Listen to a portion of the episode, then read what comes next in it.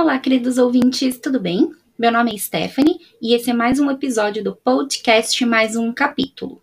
E hoje vamos falar sobre o livro A Biblioteca Invisível, da autora Genevieve Cogman. Então, bora começar?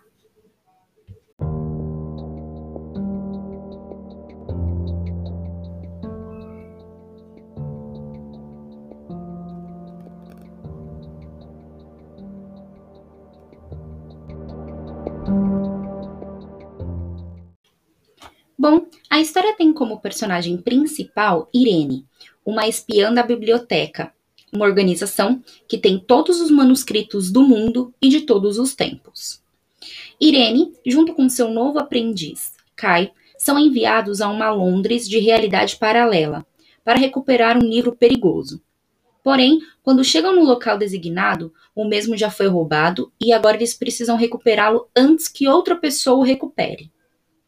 Vale lembrar que, como estão em uma realidade paralela, esta nova Londres existe criaturas sobrenaturais e magia. Além disso, o caos, que é quase um personagem do livro, está infestando o mundo que conhecemos. É preciso ressaltar que o vilão do primeiro livro, e possivelmente dos próximos livros, é o Albrecht, um ex-espião da biblioteca que se rebelou e agora vai atrás de poder para acabar com a organização. A coisa mais importante para Irene é a biblioteca, já que seus pais eram agentes e desde muito nova ela participou de algumas missões. E ela está disposta a qualquer coisa para finalizar esta missão com sucesso. Porém, recuperar o livro não será tão fácil assim. Como o caos ordena nessa Londres paralela, as leis da natureza, por exemplo, são alteradas além de facções desse submundo que querem o livro assim como ela. Alguns integrantes da biblioteca aparecem na história algumas vezes, como por exemplo a espiã Brandmand, que tem um histórico muito bom em suas missões, mas não bons com seus aprendizes. Em sua primeira aparição, ela quer pegar esta nova missão de Irene, que não permite que isso aconteça. No decorrer do livro, Brandmand ajuda Irene e Kai com algumas informações. O apoio de Irene e Kai nesse novo mundo é o senhor Dominic Albrecht, que tem informações importantes sobre o manuscrito de 1812 dos Irmãos Green, o livro que nossos personagens precisam recuperar. Com as informações atualizadas de Dominic, Irene e Kai conseguem planejar a melhor maneira de investigar, localizar e recuperar esse manuscrito tão poderoso. Para melhor entendimento, o livro estava em posse do bibliófilo Edward Bonham, que morreu com uma queda de escada. Com isso, seus pertences foram leiloados e o Lord Windham arrematou o manuscrito. Porém, o mesmo foi morto com uma estaca, porque ele era vampiro. E assim, o livro sumiu.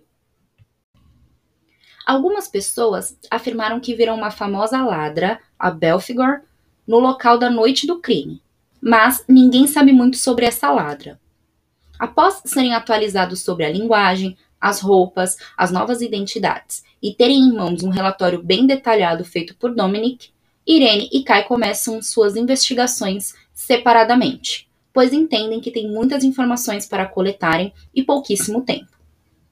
Irene vai até a casa do Lord Wibham, onde queria investigar mais a fundo, e acaba conhecendo o embaixador de Liechtenstein, amigo do falecido Lorde e que também tem interesse no manuscrito. Por isso, eles decidem fazer isso juntos.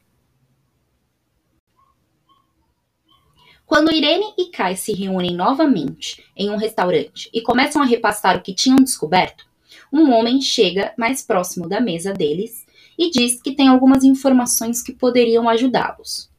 O homem era Peregrine Vale e viu Kai na embaixada mais cedo. Vale é um detetive muito experiente e que seguiu os passos de Kai e supõe que estão investigando a mesma coisa. Por isso, tenta convencer nossos personagens principais a confiarem nele para que todos se ajudem.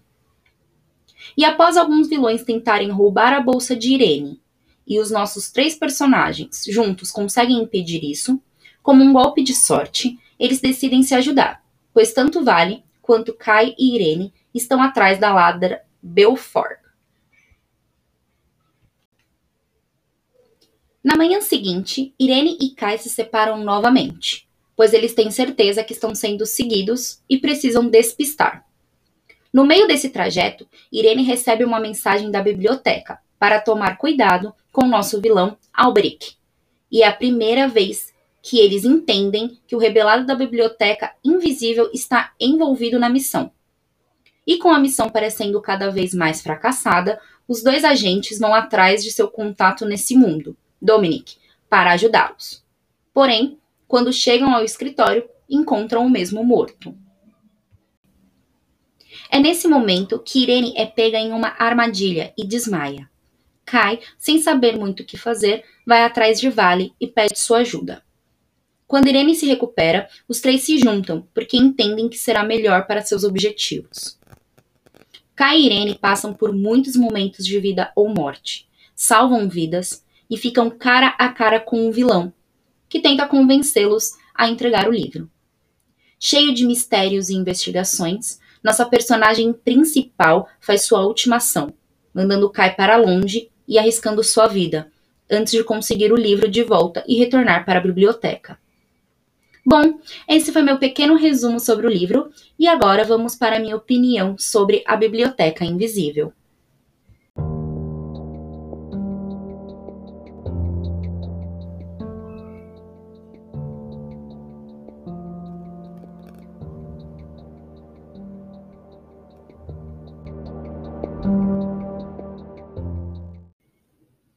Esse livro eu dei três estrelas.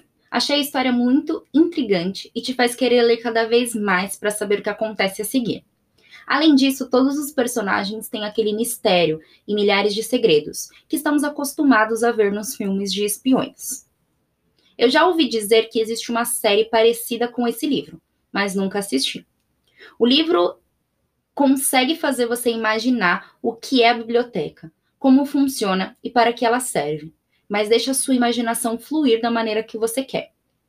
Os personagens são ótimos. A Genevieve conseguiu construir personagens únicos, o que te dá a chance de saber a quem pertence aquela fala sem mesmo dizer o nome do personagem. Ah, e antes que eu me esqueça, esse livro tem uma continuação. O nome do segundo livro é Cidade das Máscaras e o terceiro é A Página em Chamas. O que fez o livro perder duas estrelas no meu critério é a tradução. Peguei alguns erros muito bestas e acho que a editora poderia ter feito um trabalho melhor. Além disso, o livro é lindo, verde com desenhos em dourado. Porém, o dourado se desgasta e o livro perde um pouco do seu encanto estético. O que vocês poderão ver no meu Instagram, podcast, mais o número 1 um, capítulo. O meu mesmo está bem apagado na lombada e a capa, onde estão a maioria dos desenhos, está meio apagado também.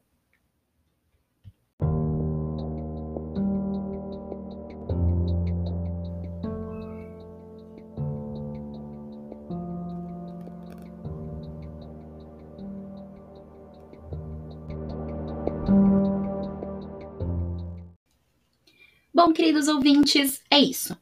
E no próximo episódio vamos falar sobre o livro impactante Mulheres Empilhadas, da autora brasileira Patrícia Mello. Até lá!